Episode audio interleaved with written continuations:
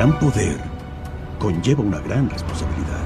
Ayúdame, Obi-Wan Kenobi. Eres mi única. Yo soy tu padre. ¡Esto es Esparta! Canguil. Veo gente muerta. Te amo. Lo sé. Le haré una oferta que no podrá rehusar. ¡Lo siento, Wilson! Se lava su carita con agua y con jabón. ¿Con agua y con jabón? Hola, ¿qué tal? Bienvenidos a un nuevo episodio de Jodidos pero Contentos en nuestro apartado de cine. Bienvenidos a Canguil, señoras y señores. Canguil. Canguil. Eh, hay que decirle a la hay que explicarlo, hay que explicarlo. que- que Bienvenidos a todos. Pero primero dejar saludar a la ¿Cómo gente. Ya lo escucharon al señor Bola Verde. eh, con ustedes acá también por el otro lado, por el la- lado de la banda derecha. no. el, eh, el gordito acá, Byron Mosquera. Eh, buenas tardes, buenos días, buenas noches, buenas madrugadas, donde sea que nos estén viendo o nos estén escuchando también. Acuérdense que ahora salimos por YouTube. Para todos los que nos están escuchando en, el, Spotify, en Google Podcast, en cualquier plataforma eh, de audio que a ustedes les guste, ahí estamos. En iPodcast también. Eh, acuérdense que ahora también salimos por YouTube, así que suscríbanse al canal, denle like o denle dislike, dependiendo de si les gusta o no les gusta. Dejen sus comentarios para ir mejorando, porque no somos perfectos y peor en este formato, así que vamos viendo cómo, cómo podemos mejorar. Eh, y sí, ¿qué, va, ¿qué es canguil, hermano? A ver, cuéntate. A ver, el canguil. es cuéntate. básicamente lo que se come cuando uno acompaña, o cuando uno ve una película, más bien.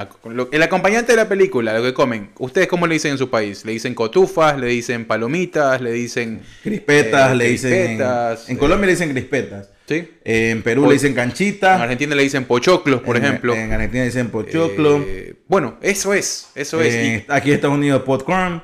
A nosotros nos encanta el cine y nos gusta mucho el canguil también. Claro, porque tú, com- o sea, tradicionalmente. fruta noble que es el canguil. Porque tradicionalmente vas al cine y compras tus palomitas, tu cotufa, tu canchita.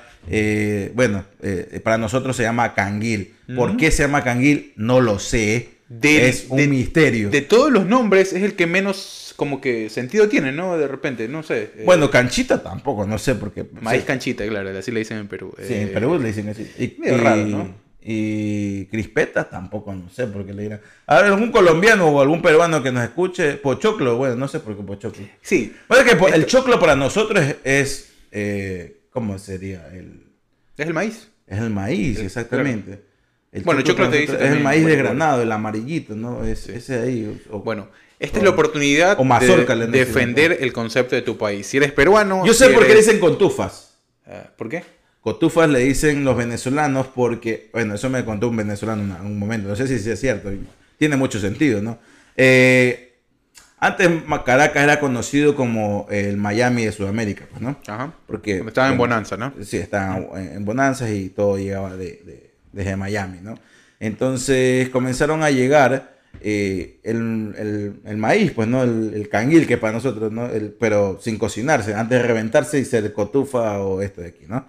Eh, entonces me dice que llegaba uno que era en lata y decía, o en, o en bolsas también decía, corn to farm, o sea, maíz de la granja o de la, del, del- del campo, ¿no? Entonces como el venezolano popular, ¿no? De la calle no sabía pronunciar inglés, no podía decir corn to farm, sino decía cotufa. Oh, ok. Entonces quedó como ver, cotufa. si tú eres venezolano y estás... Y, A ver si y es cierto, esa ¿no? es la explicación o la teoría. O sea, de eso me nombre, dijo un venezolano. Confírmalo, confírmalo. Si, si- no, pues si confirma eh, esa información o si no, pues desmiéntela. Desmiente o por qué le dicen así. Pero bueno. Nosotros, como ecuatorianos, la verdad nunca me he preguntado por qué de rayos decimos canguila al- al- a la cotufa o al maíz ahí reventado. Pero bueno. Bienvenidos a nuestro primer episodio Exacto. de Canguil, donde vamos a hablar De mucho segunda temporada, pues, de ¿no? lo que nos gusta, sí, efectivamente, eh, de lo que nos gusta, el cine, las series, los productos audiovisuales que vamos encontrando en el camino y creo que hoy nos ponemos en mantel largo porque eh, vamos a hablar de una de las películas que ya eh, es una de las más laureadas en carrera del Oscar y que tiene muchas Y una de las firmes candidatas a los. y una de las mejores eh, por su eh, narrativa y por su argumento que es bastante interesante. Ahora, deja- de El déjame, poder del perro. déjame decir algo exactamente, el poder del perro. Eh, o The Power of the Dog, eh, dependiendo de cómo lo encuentren ahí en Netflix. Es una película. ¿Es de Netflix o no es de Netflix? Está en Netflix, sé que, pero no sé si es de Mm. Sí. Netflix, creo que no. Eh, la verdad es que esta, esta cuestión de los premios eh, no es que es una cuestión que uno dictamine qué buena película es o qué mala película es. Hay películas que han llegado a los premios eh, y la verdad es que no sé por qué estaban ahí. Es mucho, muy relativo. Ahora hay muchos más miembros de la academia y la verdad es que eh, pues es dependiendo de cómo les guste. Yo creo que han perdido bastante relevancia ahora en estos últimos años. Pero, Pero dices a partir de que de las elecciones o de... o no, de- no, ha perdido relevancia porque eh, como que se siente de que es una agenda la que se maneja y es verdad, o sea, es, es evidente, es una agenda como que este año, ¿qué va a haber? ¿no? El año que viene, dependiendo de que si se acaba la guerra o aquí en dos años, eh, la guerra de Ucrania con Rusia que se está viviendo en este momento, van a haber muchas películas de esas. Sí, Y eh, otra vez vamos a empezar con el, eh, en el ciclo del, del cine, de que las películas eh, de guerra, con la temática de guerra o posguerra o preguerra, eh, se van a hacer, eh, eh, van a estar laureadas. Ahora están muchos los conflictos sociales, eh, estas minorías, ¿no? Que están siendo plasmadas, estas historias que están siendo plasmadas en el cine, está muy bien. Lo raro o lo extraño o lo que se hace coincidencia es que ahora todo apunta para allá, ¿no? Entonces, tú dices, Yo- qué, extraño, ¿no? Yo no estoy, eh, bueno, tú- bueno, yo también escucho tu argumento y no creo que estés en contra de eso, sino que eh, estoy más por el lado de que siempre, del, del lado que siempre tocamos acá, ¿no? Que tiene que ver más, más allá de la historia, cómo te la cuentan y obviamente el impacto que tiene en momentos Claro. en los que se están viviendo. Sí, pero es que a veces tú dices, bueno, esta película, por ejemplo, de las películas que ahora están como a mejor película, ¿no? Que viene siendo la categoría mejor producción, ¿no? Eh, porque eso no existe, pero viene siendo la mejor película, porque ahí existe categoría de mejor escritor, mejor director, eh, mejor todo, pero no hay mejor producción, vendría a ser esta de acá. La mejor película, por ejemplo, no entiendo Nightmare Alley, por ejemplo, la de... eh, es una muy buena película, pero no creo que este, debería haber sido considerada como a mejor película cuando, por ejemplo, está esta del Poder del Perro, que sí es una buena producción por cómo está ambientada la película pues todos los esfuerzos que hacen para que te transportes como que a esa época, ¿no? Una época... Claro, hay- No sé en qué fecha será, pero... Es en el. en- pues, la historia se desarrolla en 1925. Mira. Eh, más o menos eh, ubicándote en esa época con todos los prejuicios de la misma. Eh, claro. y eso, eso tiene mucho Eso que tiene más poder de relevancia en el guion A- y la actuación. A ¿no? eso voy. Y, eh, eh, eso también lo, con- lo convierte en un film que, que reúne una serie de argumentos, no solo narrativos, sino también conceptuales muy interesantes. Eh, porque por eso te decía, hay muy, muchas historias clichés con esta, con este afán de la academia de hacer feliz a todos. Porque es lo que se vive, ¿no? Sí. Es como que hay, quiero darle una cuota de alegría a, a todo el mundo. Puede estar bien, eh, o puede estar mal. También tenemos las series y, lo- y las- la- los shows de TV que son cada vez más, eh, es un abanico enorme. Pero El bueno, tema, que el tema los, es que se va Emmy, perdiendo. en los Emmys es otra cosa. Y aparte que en los Emmys hay muchas más categorías. Claro, ¿no? el tema es que hay- muchas historias, pero tiene que ver cómo está plasmada, cómo está llevada la pantalla, inclusive lo que tú dices, ¿no? Todo el tema de la producción, el diseño, el, el vestuario, eh, donde tú ves un gran esfuerzo, y no solo ahí, sino también, obviamente, en el guion. Este, este es un guion ah, eh, de una novela, ¿no? Sacado de una novela. Eh, Claro. a propósito de cómo se desarrolló la historia. Eh, la directora es Jane eh, Campion, que siempre ha estado eh, involucrada en proyectos que tienen este trasfondo de tocar quizás algunos temas incómodos o situaciones o pensamientos que han ido cambiando con el tiempo. Claro, porque tiene, eh, bueno, para los que vieron El secreto de la montaña, tiene también este trasfondo donde era una situación poco común o poco conocida, mejor dicho, y, y hacía incomodar bastante, a tal punto que, por ejemplo, El secreto de la montaña, cuando se la estrenó en Texas, si no mal... Fue, recuerdo, la banearon, ¿no? eh, hasta quemaron los cines, o sea, porque como eran dos, dos cowboys Sí, que claro. tenían una relación homosexual, o sea, ¿qué les pasa? Una de sus No. obras más, más famosas que posible, eh, efectivamente pues como que toca eso- esos trasfondos también es The Portrait of, of a Lady, el, el portarretrato de una dama, que también es muy famosa. En el desarrollo de la película vas... eh, puedes tomar varias posturas, ¿no? Hay mucha gente que lo podrá ver o podrá normalizar determinados pensamientos, inclusive a estas alturas de la vida, Claro. y hay otros que obviamente lo van a ver chocante, ¿no? En el, caso particular, estoy, del otro lado, ¿no? La verdad es que a mí me chocó mucho Eh, las actitudes, obviamente te pones en esa época, ¿no? Y dices como que, oye, ¿verdad? De, ese lugar venimos y hay gente que se quedó en ese lugar eh, y, pues simplemente se sigue juzgando en algunos momentos y el desarrollo más bien, o, cómo van creciendo los personajes en función de los prejuicios de la época, es muy interesante, ¿no? Inclusive el, el desenlace. Sí, eh, la verdad es que cuando comencé a ver esta película, eh, pensé, me- no, no he dicho que pensé, yo sé que Benedict Cumberbatch, gran actor por Una cierto, bestia, eh, se ha sabido eh, reinventar el mismo en, la- en su método actoral, en su método de interpretación de personajes. No, no, no se ha quedado encasillado a lo que es el universo de superhéroes que él hace de Doctor Strange. Y aparte también hizo una serie muy eh, laureada y, y famosa que fue Holmes, ¿no? Como Sherlock, perdón, Sherlock se llama, eh, de Sherlock Holmes, eh, muy buena también. O sea, no se quedó encasillado en ese papel. Tiene, o sea, no sé, para las, las mujeres o hombres que les gusta físicamente, es un- tiene una fisionomía hasta es media extraña. Es bastante extraño, sí. Sí, no, no sé, poco común, ¿no? No está, no encaja, eh, si se quiere y si queremos poner eh, como que etiquetas y lugares, no encaja en el estereotipo del, del Claro, del porque no es un atractivo de la, galán. de la, de la industria, ¿no? Exacto, no es un galán, no es un Chris Hemsworth o, o- Claro. o Tom Cruise, ¿no? Eh, pero tampoco tiene cara de villano, ¿no? No. No, no, no es que tienes el estereotipo de, de- del tipo Oye, villano. ahorita que me acuerdo, este man hizo hasta CGI, ¿no? En, en el Hobbit, en la desolación de Smog. Era el, Claro, él, él, era el Smog. él era- ¿no? es increíble. Y, cuando tú ves el- la- los clips eh, tras Claro, cámara, de cómo, cómo, cómo hicieron. grabaron el Es Capture Motion. Es espectacular. Igual como hace Andy Serkins Ajá, con Gollum, que Gollum. está por allá, ¿no? Ahí está Gollum. ahí está. Eh, eh, o sea, sí, la parte es que cómo evoluciona eh, en esa forma de interpretar diferentes personajes y no se encasilla, ¿no? Como lo que ahora le está pasando a Tom Holland, que está haciendo puros blockbusters y, y espero que no se vayan por ahí, o como le pasa a Vin Diesel o a, o a La Roca mismo, a, Don- a Dwayne Johnson, o ahora al mismo Ryan Reynolds, que está actuando de él en todas las películas, o sea... No, sí. Eh, eh, es medio incómodo también porque había logrado algo muy, muy especial con Deadpool. Pero volviendo a la película, eh, pensé que la historia se iba a centrar enteramente y, y iba a culmin- culminar enteramente con el personaje de Kennedy eh, Cumberbatch, ¿no?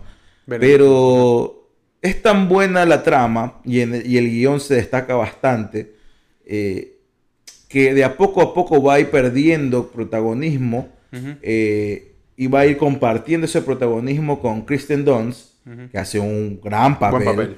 Y con este actor, que no sé cómo- si me lo puedes, a- a- lo puedes buscar ahí, este jovencito a- amanerado, muy afeminado, eh, que hace, que rompe eh, la normalidad de, de este ambiente, de esta época, y que realmente es como un lunar en medio de una pared blanca, ¿no? Claro, es Cody Smith McBee, es eh, Peter. y tiene un, un, un poder, el tipo, eh, este muchacho tiene un poder de transmitir todo con la cara. Es ¿no? espectacular. No, Es- el- eso te iba a decir. Hay una situación de, de que por más que sea una película que por la época te podría llevar a exigir a los actores mucho del lenguaje verbal, lo no verbal está Claro, especialmente está cuidado a un nivel, a un nivel, o sea, tú lo el ves. casting es perfecto. Para Está, el tipo está a un queda. nivel excepcional, porque como, como tú dices, ¿no? En el lenguaje no verbal, lo que él te demuestra con sus movimientos, con sus cosas, tú- te queda claro absolutamente todo. Te queda claro Todo, absolutamente sí, todo. claro. exactamente. Y poco a poco él va ganando protagonismo en la historia, mientras Benedict Cumberbatch le toca compartir eso de ahí. Pero bueno, eh, la historia se centra, ya vamos a hablar un poco con spoilers eh, acerca de la película. La historia se centra en dos hermanos eh, acaudalados, que son de dinero. eh, no me acuerdo en qué parte de Estados Unidos, creo que es en eh, Colorado, o no me acuerdo. En Es en Montana, me parece. Perdón, Montana, sí, es verdad. En Montana, en estos estados en medio del país. Y bueno, son dos hermanos que tienen dinero, pero el uno sí los ostenta, o sea, sí se refleja en él, que por cierto, muy, muy buen actor este... Jesse ay, Plemons.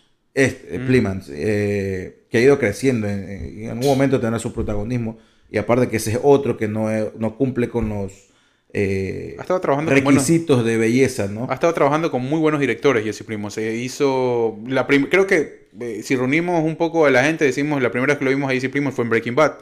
Eh, Claro, ajá. Él fue el, y fue de como ahí la la segunda vez que lo vi fue en, en Battleship, en esta película. Battleship eh, trabajó con Scorsese en The Irishman Scorsese, también. en Irishman. Eh, hizo, hizo un muy buen papel. Eh, y ahora pues ha visto abierto bastante espacio, ¿no? La verdad es que eh, lo hace bastante bien. Es otro, para mí es un actor que encaja mucho en la vieja escuela. Es un actor así que tú lo ves, no solo por lo físico, sino Ah. también me imagino, yo lo veo muy lejos de ser un actor de método. Aparte que ha subido de peso bastante, ¿no? Ha su- Y- Claro, y creo que, no sé si lo vieron para el papel o tiene que ver con su... No, no, ya subió ahora. de peso en otros países. Eh, porque sea, ya creo que es una porque él es de- joven, él es mucho más joven de lo que aparenta. Sí, sí, Él es ajá. muchísimo más joven de lo que aparenta. Eh, y sí, la verdad es que logra un muy, logra un muy buen papel, quizás con no tanto diálogo. Creo que el, el peso y tienes una, una, una suerte de yin y yang ahí. Porque esto, Exacto, es, es la el- contraparte- representación del bien y del mal. Exacto, ¿no? es la contraparte de, de- este personaje. ¿Cómo es que se llama? Eh, son los hermanos Bur- Burbank, creo. Hermanos Burbank, sí. George, y, George es eh, Plymouth Ajá. y Phil es... eh, Phil, exactamente. Es la Ajá. contraparte totalmente de Phil. eh, a Phil, que es Benny Cumberbatch. Eh, no le gusta bañarse, es un granjero. O sea, es el cowboy eh, de la época, muy machirulo, muy varonil. Exactamente. que- que El- nadie, el- que nadie puede con él. Aparte que es el jefe, como el capataz de, de todos los que trabajan para él, y a él le gusta ensuciarse, estar ahí, hacer labores de campo, mientras que eh, el otro no, el otro le gusta estar en la casa, que el, el otro se, se, Sí, se- se es, mucho más ahí. empático con la gente, le gusta un poco más el diálogo, el otro Pero mucho más a la fuerza y todo. se me hizo, a mí se me hizo predecible al principio, los primeros minutos de la trama, cuando, por el tema que tocan, ¿no? La homosexualidad. Eh, en tiempos duros, en bravos, tiempo ¿no? de, estamos hablando de los años 20, pues no 1920 y algo. Eh, entonces, sí comenzó a ser para mí evidente porque cuando aparece el personaje de este chico, eh, ahí en esta cuestión de comedor, ¿no? Sí, Una casa que vendía Era como almuerzo. un albergue, un albergue Ajá. muy de los del, del 1900, ¿no? Pero un era- restaurante de esa época, pues, digamos un restaurante, ¿no? Y el tipo, el, el chico entra y ve que, y cómo se da cuenta de que el tipo es un amanerado, que entra caminando como medio afeminado, y el tipo se da cuenta y lo queda viendo, y, y se da cuenta que a él no le interesa, al, otro, al chico no le interesa que los otros lo miren, que él sabe que lo van a mirar.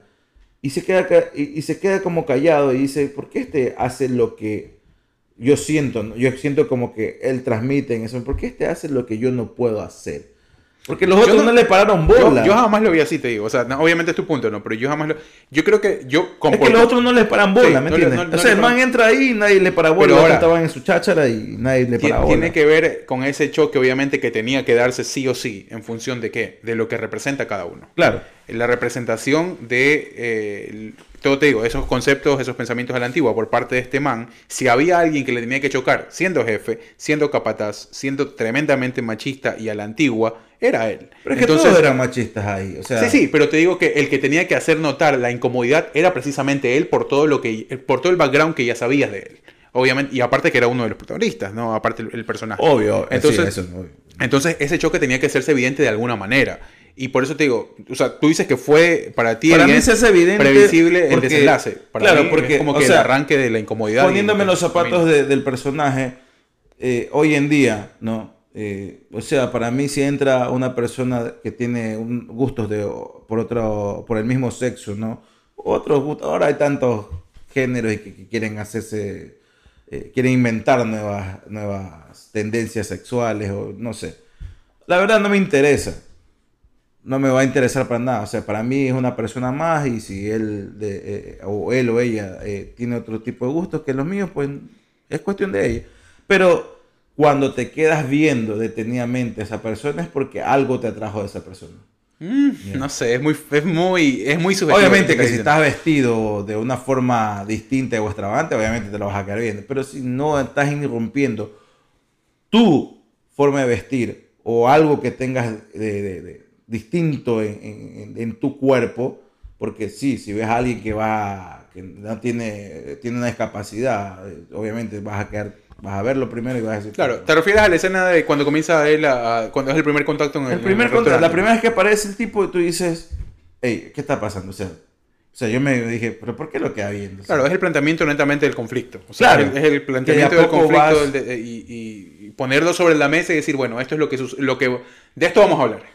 Sí, y, ya- y yo desde ahí yo dije, bueno, aquí tiene algo eh, este tipo que él no puede expresarse como lo otro le expresa y eso le causa a él un tipo de coraje, ¿no? No, mira, yo... un tipo está- de, sea, de está- enojo, ¿no? te- Dices, te él, él lo hace y yo, por- y yo, ¿por qué no?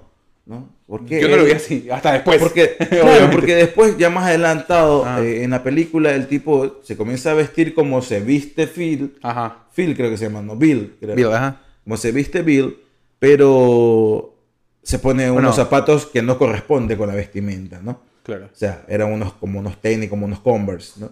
Entonces dice, ¿por qué este tipo hace eso? Ujú. Claro, O sea, eh, para él era una transgresión. Para No, él era, era- era no transgresivo en ese no momento. se está dando cuenta, pero en el momento que pasa eso ahí y el man pase delante de todos los demás y los demás comienzan a, a burlarse, obvio, porque hay algo distinto, obviamente, su vestimenta que causaba burla. Sí.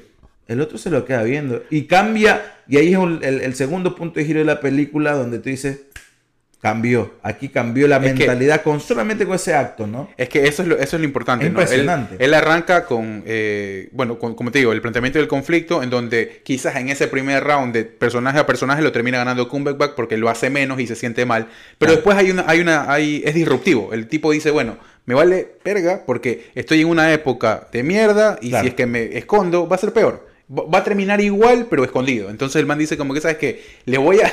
Como que, porque tú lo ves en el rostro. El man no dice absolutamente nada. Y los detalles de la ropa son espectaculares. Claro, y, claro. el, y cómo el man se luquea y cómo... eh, la, la actitud. La actitud que tú ves a partir de lo no verbal es buenísimo. Entonces el man dice, bueno, yo aquí me paseo.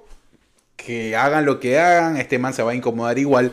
Y él ya estaba viendo que la incomodidad era cada vez más. O sea, le- le- no solo le incomodaba, le incomodaba la presencia, sino los gestos, sino cualquier cosa, respirar. El tipo Sí, lo incomodaba y lo llevaba a un punto de fastidio tal que pues al man como que le daba cierto placer hasta, hasta, hasta un punto, ¿no? Era como que el man se sentía bien. Era tratar de, de- de él no eh, reflejar lo que él era por dentro en este chico. Era esa lucha de no reflejar eso. Ya después el chico obviamente fue más astuto, se da cuenta de las tendencias eh, homosexuales al hablar siempre de un mismo hombre, Ujú. que ya no estaba, ya había fallecido, pero que él lo tenía allá arriba. ¿no? Es mi... eh, que obviamente creo que pasa también, no te lo dice, pero puedes tú intuirlo dependiendo de cómo veas la película. Yo lo intuyo como que esta persona, él se enamoró de esta persona, pero esta persona en un momento le insinuó algo también, ¿no? Para que sienta esto, por él, porque no fue una cuestión de abuso, ¿no?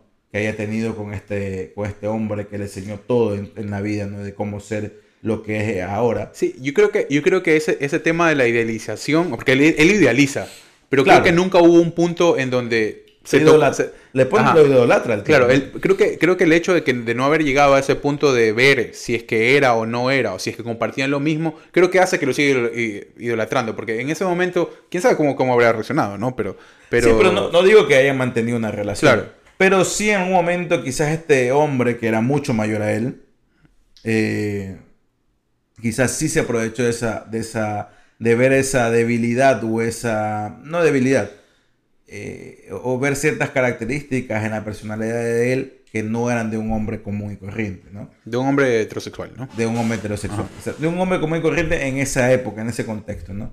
Entonces, capaz digo yo, no, pues, yo eso lo estoy suponiendo porque en la, en la película no te lo muestran. Pero ya después él trata de ser esa figura que este hombre fue para él con este chico.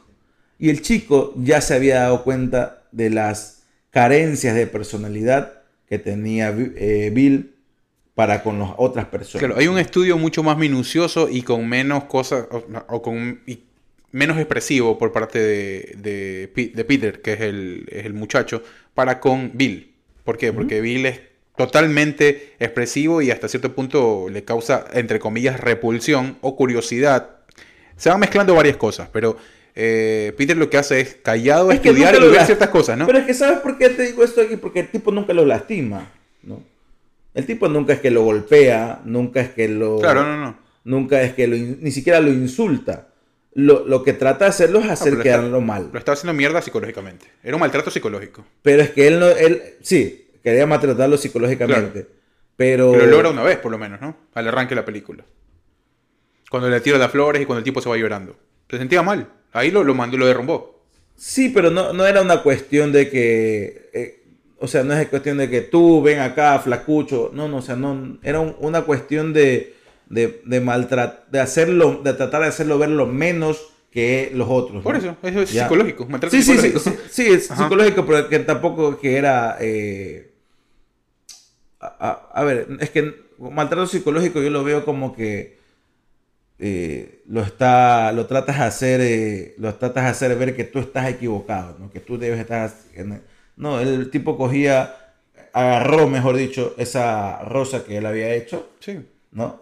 Y decirle Pero- como, ¿sabes qué? Esto. Por eso, hacer No, no, burla no. de una habilidad que él consideraba como uno de sus atributos Ajá. y hacer burla de, de tus gustos para vestirte o para elegir alguna prenda por encima de Pero otra de la época, es maltrato psicológico. Pero claro, pero es que tampoco llega a ser tan. Es que, a ver, el otro tipo es tan parco, ¿no? Que no dice mucho, incluso no tiene muchas líneas en, su, en, la película.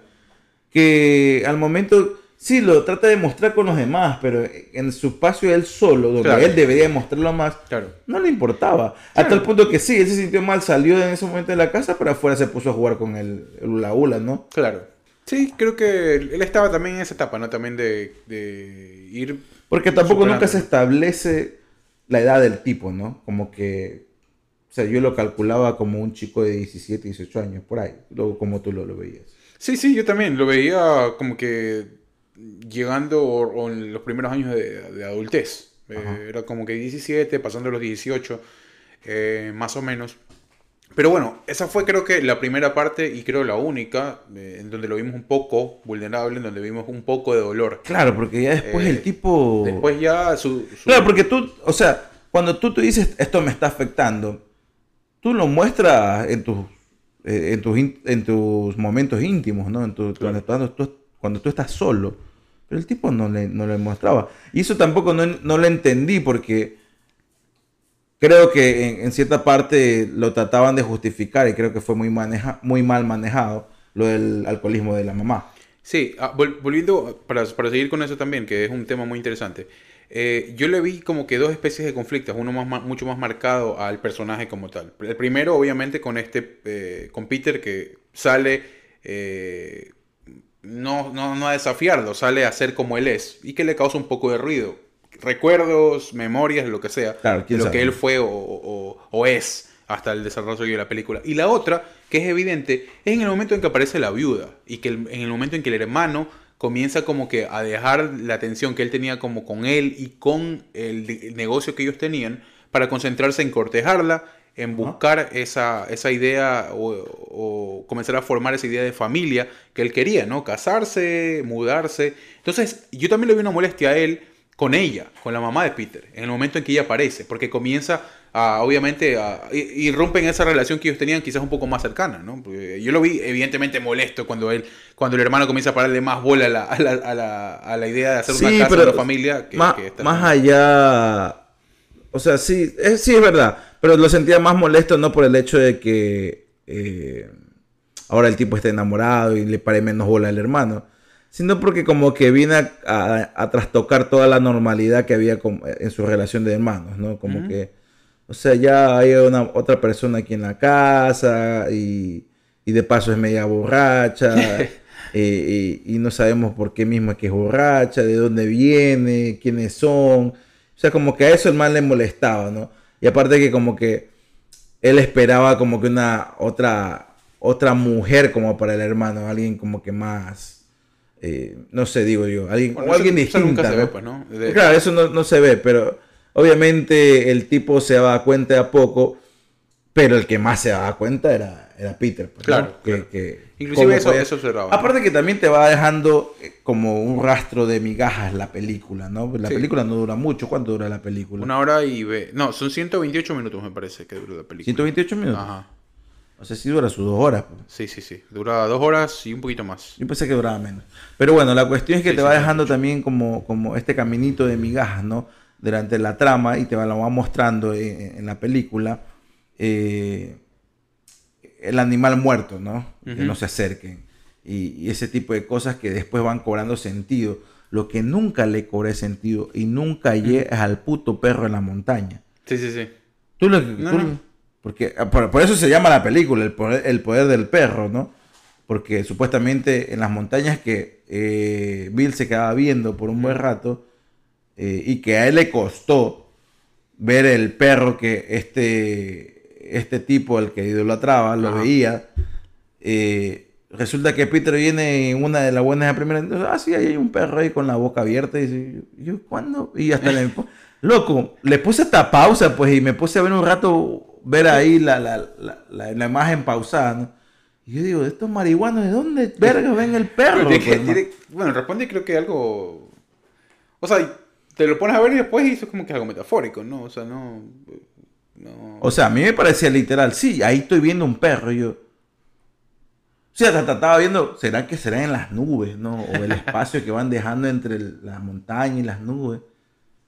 Y dije, no sé, no, no, ¿qué clases de drogadictos había en esa época, hijo de puta, para, para que, que vean un perro en unas montañas? O sea, hasta la nariz del diablo te la acepto, hermano, pero que veas un perro en una montaña está bien difícil. loco. Sí, sí, sí. O sea, por eso te digo, y después también me, me pareció como que me, me pareció rara esa parte porque sí tenía como que lo primero que te que haces es graficar un poco, ¿no? Te hacer buscar esa, esa referencia gráfica Claro. que nunca la encuentras y, y que Yo pensaba que iba, iba a salir por. O sea, se iba a referir como que estos son unos perros, hijos de la Sí, lista. sí, sí, por eso te digo, puede, es como que me queda medio, no sé si abierto, pero es como que sí le dan ese tinte medio de metáfora eh, al Sí, claro, al viene siendo. Ah. O sea, no viene siendo metafórico, pero viene siendo literal, porque supuestamente ellos lo están viendo y, y la imagen. O sea, hay una toma de eso, ¿no? Hablando de, de- la, de la imagen. O sea, que no viene siendo metáfora para nada. O sea, Yo lo veo esto- como ver la vida de la misma forma. Puede ser, ¿no? Como que O sea, ellos lo vieron, comenzaron a ver la vida de la misma, de la Yo, forma. yo lo veo porque todo converge ahí. Él- la historia de Bill se vuelve a repetir. Ahora, él como el, este, Por eso. este personaje, ¿no? Eh, ahí, y obviamente siempre está ahí la montaña.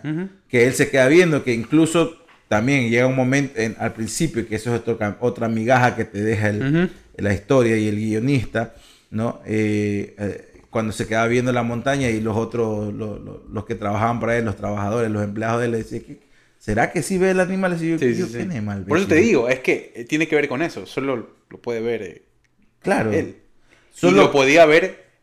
Claro, o el sea, otro. como que te me estás diciendo, solo los que son medio zorros pueden estar viendo todo ¿no? Es que por eso te digo, para mí, por, eso por eso para mí es metafórico. Porque, ¿Por qué? Comprende una cantidad de personas que están viendo la vida de la misma forma a partir de uno, derribando sus prejuicios o su, for- o su, su forma de pensar. No, el prejuicio, los prejuicios estaban, lo que en esa época era difícil derribar Claro, el prejuicio. claro. El prejuicio lo estaba derribando el otro, Claro, por eso. ¿no? Eh, pero el, el Bill no podía hacerlo. Por eso, o sea, tiene que ver como que los- ellos estaban viendo, eh, se pusieron como que en sintonía de ver la vida de una forma. Obviamente. Aparte que después ya toda la película eh, pierde el sentido en el, en el hecho de que no se trata sobre eh, dos homosexuales. No, no, no, claro que no. Se trata de que el, el- el Peter, el- el- este muchacho, este adolescente, adolescente adulto, podríamos decirle, eh, te muestra el lado más psi- psicópata de que puede existir, ¿no? Una forma de asesinar a alguien sin ensuciarte las manos. O sea, Y volvemos al daño psicológico. y- y- y lo- y- Para mí es producto de eso. pero- no, pero Para a mí ver, es ver, producto no, de no, lo no, que no, eso. no, yo no creo que eso se lo haya hecho, o sea, eso se lo haya, se lo haya hecho para vengarse de, de- de Bill por el maltrato a él, porque es más que todo porque él veía como él despreciaba a la mamá de él. Por ¿no? eso, sí. Pero claro, pero no era un maltrato psicológico, por- no dice, a ver, este man me está haciendo huevadas y entonces lo, lo hago, no, no. Ah, tú le, ah, tú le, tú le encamas huevadas a mi mamá. Ah, me, voy a, venganza. me voy a vengar de la forma que menos te los esperas. Sí, pero es que por eso te digo, a ver, te dentro todo- del lado, te dentro del lado más bonito, Sí. porque ya me, ya me sé tus secretos. Sí, o sea, le descubre las las revistas, eh, ¿cómo se llama? De físico-culturismo, donde salían hombres desnudos. Entonces tú dices, no, este le encanta la huevada. A ver, yo te planteo esto. Si es que el acercamiento, si es que el primer acercamiento, obviamente estaríamos hablando de una película distinta. Si es que el primer acercamiento, el primer encuentro entre ellos dos habría sido totalmente empático y diferente, ¿tú crees que habría tenido ese desenlace? No. Yo creo que no. No, yo creo que el la, primera, la primera carta de presentación que es un tipo de mierda. Después él va agregando cosas negativas al entorno que tiene que ver directamente con su madre, que obviamente lo va a emputar más. Entonces a él lo hace tomar esa decisión. Si hubiera, si hubiera, si el personaje porque- se hubiera es que- presentado de una forma Es que distinta, sabes, no hubiera sabes- terminado. ¿sabes por qué también te, te lo planteo de esta forma? Porque la mamá literalmente nunca sale en defensa del hijo. O sea, la mamá siempre se queda observando cómo abusan del hijo. Claro, pero era la época también. Ya. ¿Qué podía hacer ella? A ver, era la época. Ah, Pero- era la época donde el macho, eh, el macho dominaba, pues no, El no había quien le haga frente al macho. Sí, pero tampoco es que ves esa, eh, no ves esa vaina literal tampoco en la, en la película. Bueno, sí, está, sí, está bien, La está... mujer a la cocina y nada más y eso. Claro, sí, obvio. pero es que esta no era una mujer cualquiera, pues, por como lo planteaban en la, en la en la película. Pues esta es una mujer como que el otro la vino a recatar y, y que sea una mujer eh, refinada, ¿no? A tal punto que cuando pasa la cuestión del piano, que supuestamente ella tocaba piano, pero nunca lo puede tocar. O sea, Claro. nunca puede tocar, o sea, delante de las demás personas. ¿no? ¿Por qué? Porque ella lo tocaba como hobby, pero no era un artista, pues no, no era una- alguien que tenía eh, esta sensibilidad para tocar el piano y olvidándote del resto de gente que te esté escuchando, ¿no? Claro, bueno, Entonces, digo, o sea, él, él como que, que el, el- el hermano el, que se casó con, con Kristen Dunst, como que quería ponerla en un, en un lugar, ella quería bajarse de ahí, seguir chupando. Eh, eh, el otro man le importaba simplemente es, eh, tratar de ver cómo sacaba sus tendencias sexuales con alguien más y, y está en ese proceso cuando viene este pelado que es todo amanerado, todo afeminado y que le vale verga cómo, cómo la gente lo está mirando. Esa gente, ese grupito pequeño, eh, cómo lo mira, porque él lo que le interesaba era vengarse de este tipo que se estaba burlando de su mamá. por eso. Ya. Entonces tú dices, chuta, o sea, es que eh, eh, era eso te decía, ¿no? Eh, eh, solo, solo era poder, el poder de observarlo, ¿no? O sea, Sí, sí, sí, es por eso te digo, a ver, la, Oye, la- ahí que estoy descubriendo ya como metáfora ya el, el título. La capaz, que él se- capaz que Peter representa un perro que solo está observando las La cosas. psicología, la psicología juega un papel para mí muy importante en el desarrollo. ¿Por qué? Porque, eh, por- o sea, desde cómo se plantea el conflicto y desde las ramas que tiene el mismo para con la persona que toma la acción. Claro. Porque él comienza a ver ese abuso y le, le fastidia. Porque el man no es que le mete una cachetada a la mamá. No, no, no. Hay, un, La- hay, hay una joda que es Pero, permanente. o sea, claro, que a dejarla en una claro, situación claro, sí, negativa. pero lo que yo te digo es que es Bill que hace menos a la mamá y, y es que juega un papel más psicológico. Por que, eso. Que incluso que, que- que con Peter. O sea, con Peter casi no era la bronca. Claro, la bronca de Peter era que hacía lo que él quis- hubiera querido hacer, pero que él no podía Y hacer. era, y y no era lo por eso iba que a te, hacer, que te planteaba esos dos grandes conflictos que yo veía en el personaje de Cumberbatch. Que era no solo eso de ese redescubrimiento del pasado, quizás, o de la nostalgia de ese pasado, porque quizás él fue feliz en ese pasado, no lo sabemos. Claro. Eh, y también esa molestia que para mí pu- puede tener esa explicación. Que altera todo el orden de, ese, de esa casa, de ese negocio, de los dos hermanos apoderados y todo eso. Y a partir de eso el man toma actitudes que molestan a este muchacho. Y él toma el poder de acción. Entonces, ¿por qué? Porque la época, quizás no iba a dejar que. eh, o sea, por la época y por cómo había sido abordado el personaje de Kristen Dunst. Ella no iba a tomar. Ella estaba atormentada, ella tenía sus demonios adentro. Ella no iba a hacer absolutamente nada. Ella no se iba a vengar de absolutamente nada. No, pues, claro, es que Claro, siempre o sea, esperaba reacción Entonces, marido, el- ¿no? el- en este caso, el, el que se vengó de una manera excepcional fue su hijo. o sea, Viejo. No, y la manera en lo que la hizo. O sea, dices- por eso te digo, o sea, O sea, y es un sociópata el tipo. Claro, porque, o sea, la gente, eh, la gente quizás al ver la película te dice, bueno, ¿y por qué Chucha se murió? Pero, o sea, está claro, ¿no? ¿Mm? Eh, La enfermedad esta del, ¿qué era la? La vaca es loca, no sé Mm. qué verga, nunca dicen qué enfermedad es, ¿no? Y la desesperación, aprovecharse de la desesperación del tipo, porque, a ver, este Bill que lo que decide es sacarle cuero a, lo- a los animales para, para el, el invierno, Claro. pero los que no los que no los, pon- los ponía ahí a secarse obviamente para después hacer los abrigos y los que no los iba a ocupar lo que hacía era quemarlos. O sea y tú dices está loco el tipo no ¿por qué los vas a quemar puedes donarlos o venderlos no y hacer dinero no Claro, pero el dinero no le interesaba. Era un tipo de mierda con toda la letra. Y, y en esa era, era la plena época donde, claro, estaban los blancos contra los indígenas de, de la zona de que no querían verlos, ¿no? Si hay, si hay películas con el conflicto eh, cowboys y indios. Claro, eso hay. Ahí Eh, el año pasado, eh, incluso estuvimos hablando ahí con, con Miguel Rosero, Sí, sí, sí. sí. que, que participó en una película de una temática parecida, ¿no? Donde estaban los aborígenes, ¿no? Y, y los, los indígenas de, de- de acá de Norteamérica, que ya quedan muy pocos, por cierto. Eh, y claro, tú dices, claro, el tipo se, solo se, se puso a observar y tú dices, hey, el- este man tiene una fascinación con, esta, con estos cueros, ¿no? Al ver que la mamá hizo la cagada. Eh, y a ver que él se aprovechó en un momento de vulnerabilidad para enseñarle y aprender el otro de la técnica de cómo se hacen las, eh, las sogas o los cabos estos, ¿no? ¿No? Yo le voy a dar de este cuero y va a buscar hasta el animal muerto, hijo puta, ¿no? Y tú dices, ahora vas a ver. Y lo peor es que el man tenía ya una lastimadura en la mano, ¿no? Claro.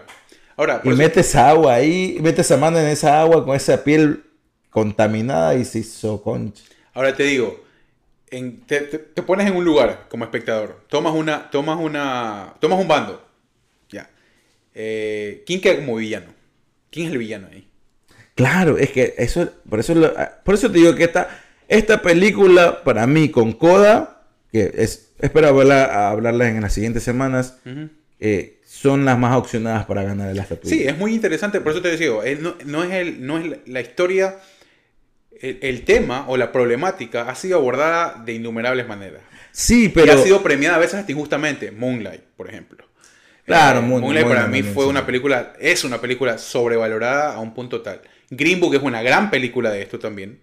Eh, Green Book la ganó. Es una la, muy buena la película. ganó bien, pero yo esperaba en Eh, ese año que eh, gane otra película. pero digo, bueno. y, y- y tiene que ver cómo te cuenta la historia. Acá es una, es una reunión de cosas que te, te mueve todo, inclusive para la época, ¿no? Porque tú decías, hubiera sido más rústico todo, no tan cerebral, por la época en la que te estabas. eh, era un machetazo, un balazo y ya, y el man llorando, cabreando. El tipo la piensa como un asesino serial. pues, Claro, pero, o sea, Entonces te, derriba todo de- por, eh, por el contexto, por la, la- por todo, absolutamente todo. Entonces es, es buena. o sea, Ahora eh, también la película, eh, no sé, no, no es que juega con el estereotipo, pero sí como que sigue encasillando, siempre, no sé, eh, mi mamá en algún momento, yo sé que no es que estaba en lo correcto, pero llegó un punto de cuando en Ecuador sobre el todo, ¿no? Se comenzó a ser más evidente eh, eh, los homosexuales, ¿no? Comenzaron a salir más a, a- a flote y a- abiertamente decir soy gay, ¿Mm?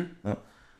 Había una especie de soledad que, que- que los rodeaba, ¿no? A, estas personas con este, con esto, con, con el gusto por el mismo género, ¿no? ¿O soledad en qué sentido? por- ¿En qué? ¿En qué? O sea, Sí, porque era una Bueno, había un desamparo a nivel judicial, a nivel... eh, Aparte de eso, pero a nivel... Hay todavía, ¿no?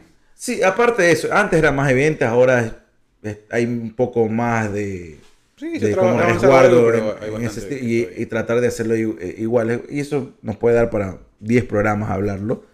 Eh, pero no, a lo que yo voy es como que siempre mi mamá me, me yo me acordé de eso ahí, que mi mamá me decía, es que no, es que los hom- homosexuales siempre terminan solos y muertos. Y cuando mi mamá dijo eso en ese año. ¿no?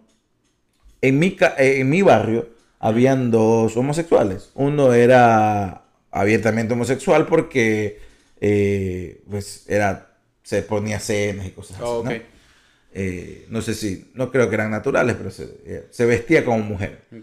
Y del otro se hablaba que era homosexual, pero nadie conocía si realmente era homosexual. Y, y resulta que sí, en ese año los dos murieron, los mataron ¿O sí? en, en- en sus propias casas. Bueno, pero eso responde a otra problemática también, ¿no? Claro, no el pero hecho de ser homosexual es que vas a morir solo. o, eh, la coincidencia era que los- ambos eran, o sea, Claro. uno era abiertamente gay y el otro se decía que era gay, ¿no? Ujú. Pero, y, y yo digo, no siempre pasa, y creo que ahora menos, ¿no? Eh, pero sí como que en ese entonces me imagino que también parec- pa- parecía eso ahí, ¿no? Como que a este tipo de personas son solitarias, como que se abstraen. Bueno, tiene que Porque- ver con la, con la capacidad de expresión que tienes en la época. Sí. A eso, a eso si, que me si refiero. ahora, ¿no? si ahora, con, todo lo que es que, ha hermano, pasado, hablar de todavía los hay años- dificultades, imagínate en eso. Claro, y peor es siendo el de- estereotipo de la, de la masculinidad que es el cowboy. A lo que yo voy es que hablando de los años 20 es como hablar de los 2000 en Ecuador, pues hermano. O sea, estamos a una diferencia a eso. nivel No, cultural, de aceptación cultural en varias cosas. Más o sea, diría. O sea, a eso es lo que me refiero, ¿no? Y en esa época como que viendo la película me acordé de estas palabras de mi mamá, ¿no? Y, y tú dices, sí, ¿verdad? Porque, bueno, Bill no era abiertamente gay, ni el Peter tampoco, pero obviamente mostraban sus tendencias, te los muestran en la película, pero los lo rodeaba esa soledad, ¿no? Como personas, ¿no? Porque Bill en vez de compartir con los, con los, que, con los trabajadores que compartía todo el rato, para irse a bañar río, él prefería irse a bañar solo. Pero es miedo, pues, Byron. Es claramente miedo. O sea, es miedo a lo que, a lo que las otras personas, por tus gustos y tus eh, pensamientos, te pueden llegar a hacer. Porque era condenable al punto de la violencia. Claro, por- a eso, a, a Entonces, eso, a eso eh, que me es refiero. terrible. A eso que me refiero. Es que también me acuerdo que en el segundo, el que era abiertamente gay, el man que te digo que lo mataron en mi barrio, e incluso salían las noticias y todo. eh, el tipo, el, tipo no se le conocía a muchos amigos, pero iba mucha gente a esa casa. Y se dice que uno de esos, o sea, en una de esas, él como que pensó que otro era gay y lo terminó matando, ¿no? Sí, o sea, Sí, es que... Obviamente, a eso es lo que me refiero, es, era altamente condenable. Sí. Pero es esto, ¿no? Esta, esta también especie de como que, en vez de maquillar el asunto como lo, lo estoy maquillando, o sea, como que en alguna, de alguna forma u otra sí lo quieres hacer evidente, pero que los otros se den cuenta, pero que no, tú, no lo, tú no lo digas. Y Peter sí lo hace, él se da cuenta. Claro, es se dan que- cuenta los trabajadores que están todos los días con él. Entonces dicen, no, ¿por qué va a ser? O sea, Ah, bueno, hay, hay dos hay dos visiones ahí, pues, ¿no? Para el... Aparte que hay un, de, un claro desnudo.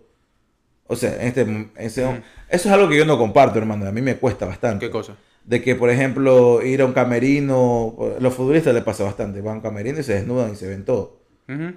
Yo no sé, me- quedan así muy chiquito Sí, como sí, que. o sea, muy, algunos- pu- muy pudoroso, decían, ¿no? Hay Mi algunos abuela. que sienten, no sé, o sea, creo que tiene que ver más con comodidad, ¿no? Tiene que, o sea, ellos se sienten cómodos estando desnudos frente al, al resto de las personas. O sea, a mí, a mí me pasa mucho cuando voy al gimnasio. O sea, voy al gimnasio, me voy a, a duchar y eh, en el camerino ves que, o sea... A eso no me incomoda. La verdad, eso no me incomoda. No, no me incomoda a mí, Pero sí me incomoda a mí. O sea, yo Tú- mostrarme. tú estar desnudo, Ajá, yo estar No, desnudo mientras- delante de los otros. o Claro, sea. claro, sí.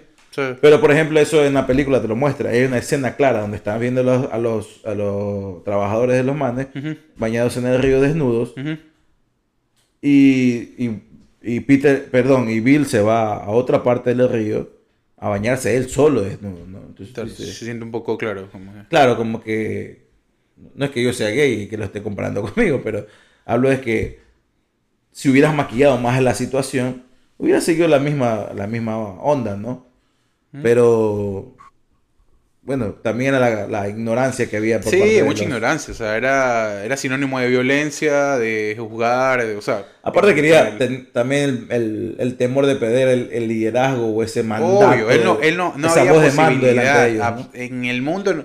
Si alguien no podía presentarse vulnerable y con ese tipo de gustos o, o, o sea, o presentarse abiertamente homosexual era él, porque era el, el- el- la representación del macho para su grupo. Ahora, ¿no? pues, ahora, si nos ponemos a, a- a profundizar un poquito más, y ya como para ir cerrando, eh, sabes que ahorita que lo, lo pongo a pensar, quizás él estaba encontrando la manera eh, o el, el momento eh, oportuno para decirle al hermano sobre esto que estaba sintiendo, ¿no? Y quizás estaba construyendo Ah, pero estaba tomando todos los caminos equivocados del mundo. Porque- Claro, pero- Porque su, su forma de expresarse era atacando. Es que era la- también esta la- forma de que. No, sí, no, no, no, no, no. Te hablo de que antes de que aparezca esta mujer, quizás él está. eh, Quizás no te lo muestra. Pero en la primera escena, como empieza la película, donde el hermano lo va a buscar para que ya se vaya a bañar y que ya. ¿No? Y llegas también a este punto de que, ¿por qué no se baña? No? Si está, es el mismo hermano. Tampoco es que se van a bañar en la misma bañera. Claro. Los dos, pero al mismo tiempo. Se van a bañar en la misma bañera, pero no al mismo tiempo. O sea, tú te dices, pero por. O sea. Quizás el tipo estaba buscando el momento oportuno y había construido durante varios, un lapso largo de tiempo, este momento oportuno, y que viene esta otra mujer, se lo arrebata, y ese es el coraje que el man siente, ¿no? Sí, sí, sí. Como puede que ser. buscar un lazo más de confianza con el hermano, pero el hermano se enamora. O sea, y se enamora Y de yo la creo mujer. que igual el hermano no habría reaccionado igual. eh, bien. Por la época. Quién sabe. Es que quizás Eh, ese, ese, es ese también- es el temor. Quizás, no, quizás ese era el coraje de él, ¿no? Sí, sí. Esta mujer me quitó todo el momento que, que yo venía haciendo para, para poder... Es algo en suposición mía. Encontrar una, o sea, una razón por la cual eh, Eso, Bill eso es lo se chévere. Enoja, se enoja con él. Es lo ¿no? chévere porque. Esto me encanta, a mí me encanta estas películas, Puedes hacer una especie de ficha psicológica de cada uno de los personajes por el, de dónde vienen y quizás con algunos, con algunas, con unos comportamientos o algunas cosas que te, lo, te van contando en la película, puedes hacer pequeños eh, como perfiles y, y hacer estas teorías, ¿no? De, de- de Claro. dónde vinieron o qué vivieron para eh, poder llegar a este, a estos Ah, conflictos ahí- ¿no? ahí y cómo expresarlos. Ahí yo juzgo como un buen guion.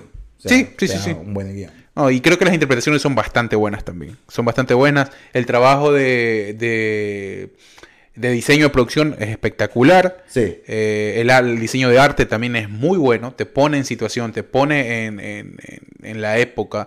eh, y creo que también va a ir por ahí. Para ir, eh, como tú decías, iba- íbamos hablando hasta el momento. Ya sabemos, tiene 12 nominaciones. Ya tiene tres globos de oros. ¿Es, de- incluyendo- ¿Es de Netflix o no es de Netflix? es una película australiana comprada por Netflix. Ah, ya, entonces no es de Netflix. Eh, incluyendo mejor película, drama y dirección. Ya ganó dos BAFTAs. Ganó la mejor película y mejor dirección. Tenía ocho nominaciones. Eh, ganó en el Festival de Venecia León de Plata a mejor dirección. En el Festival de Toronto fue segundo finalista a mejor película. eh, bajo bueno, el, el público premia en esta modalidad. Y en el, en el America Film Institute eh, quedó como el top 10 de las mejores películas del año. Así que Sí, sin eh, duda, sí está seguramente va a ir por los premios. Yo, por lo menos, me- mejor dirección le doy la- el, el- el Oscar. Y no sé si es que mejor película. Y- Tengo que terminar de ver en- todas, no me la he en- terminado de en, ver todas. en mejor dirección, en Nightmare Alley tiene una muy buena. Y no me he visto Belfast, puede ser que también eh, Sí. por ahí vaya también. Nightmare Alley, eh, Guillermo del Toro ya es un cuco viejo y... Ah, claro. y Pesa el nombre también, ¿no? ah, Pesa el nombre también en esto. sí, pero... eh, es- esta es el- de las películas de Guillermo del Toro, es la menos, menos de su estilo. Ok. Pero por cómo empieza, porque por cómo termina, termina siendo Guillermo del Toro totalmente. Claro. Pero es raro porque Guillermo del Toro, todas las películas, o la mayoría de las películas que él hace, te le muestra su estilo desde el principio hasta el fin. Y esta acá, ah, incluso sientes que, que Bradley Cooper no pertenece a, este a esta, a esta película, ¿no? Pero ya hablaremos. Hablaremos también de Nightmare Alley para hacer un, un review aquí en el, en el podcast. Tenemos en una escala, ya, eh, ya mismo nos vamos, tenemos una escala de canguil, ¿cómo es que, cómo es que era Un, la un canguilómetro. Un canguil. No, no, pero ¿cómo es que era? Canguil dulce... Era canguil, canguil con mantequilla, canguil dulce Ah, no, sí. o rompemuela. o rompe, no, pues rompemuela no era. Era canguil dulce si era buena. Rompemuela era, eh, sí es malísimo. Ese era rompemuela. Ah, ya, sí, sí, sí, es verdad. claro. Eh, no, son los canguiles que no se termina, el, el maíz que no termina de cocerse y que queda nomás de la pepita y que termina ahí con, con sal. Claro, y canguil dulce en nuestro país hace una bola de canguil, una La bola de popcorn y lo hacen dulce, no sé cómo verga lo hacen, pero creo que lo hacen con panela. Y el canguil con mantequilla, ¿no? Para mí, Este es canguil con mantequilla. para mí sí. Para mí está en el top. Para mí está en el top. eh, sí, sí, sí. Tenemos buen ojo. Tenemos buen ojo porque el año pasado iniciamos con, me parece, con una de las películas que revisamos fue Nomadland y ya decíamos lo que, lo que iba a suceder con Nomadland y, y resultó. Yo creo que, bueno, esta película por lo menos no, me- no menos de dos premios se lleva en los Oscars. Sí. Eh, y de los dos más importantes seguro peleará. Así que vayan a chequearlo. Eh, aprovechen que está en Netflix. Es una muy buena película. Recomendadísima. Eh, recomendada. Eh, Cumberbatch, siendo Cumberbatch con toda la, la palabra. Eh, Plymouth, una grata sorpresa una vez más. Eh, Kristen Dunst también ya un papel maduro. Y esta revelación, ¿no? Este, este muchacho que tiene muy poco tiempo en la industria.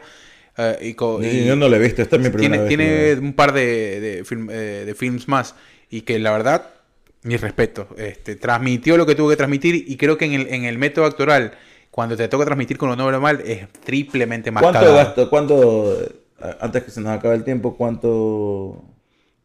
¿Presupuesto dices tú? Ajá, se invirtió. Mm, déjame chequear rapidito, presupuesto. Eh, ¿Viste algo para que le recomiendes o para que los mandes a... No, no, ya terminemos, ya se nos va a acabar el tiempo y ya, eso, nada más quería saber. Pero bueno. Eh, se los debemos, se los debemos, este, eh, eh, del poder del perro. Ha sido todo, que estén bien, nos reencontramos la próxima semana jodidos pero contentos. Chao. Este fue su programa. Jodidos pero contentos. Respuestas a preguntas que nunca se hicieron, no necesitan y a lo mejor no les interesa. bueno, eso. Con la participación de Byron Mosquera y Hugo Laverde.